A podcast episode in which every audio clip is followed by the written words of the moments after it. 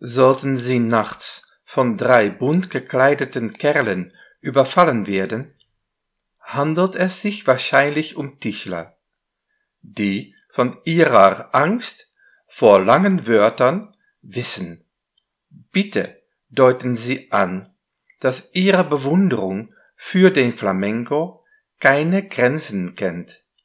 Sind Tränen beteiligt, wird Ihr Nachbar, der vorgibt, fachlich immer auf dem Laufenden zu sein und zu Pferde nach Hause kommt, plötzlich an Gott glauben.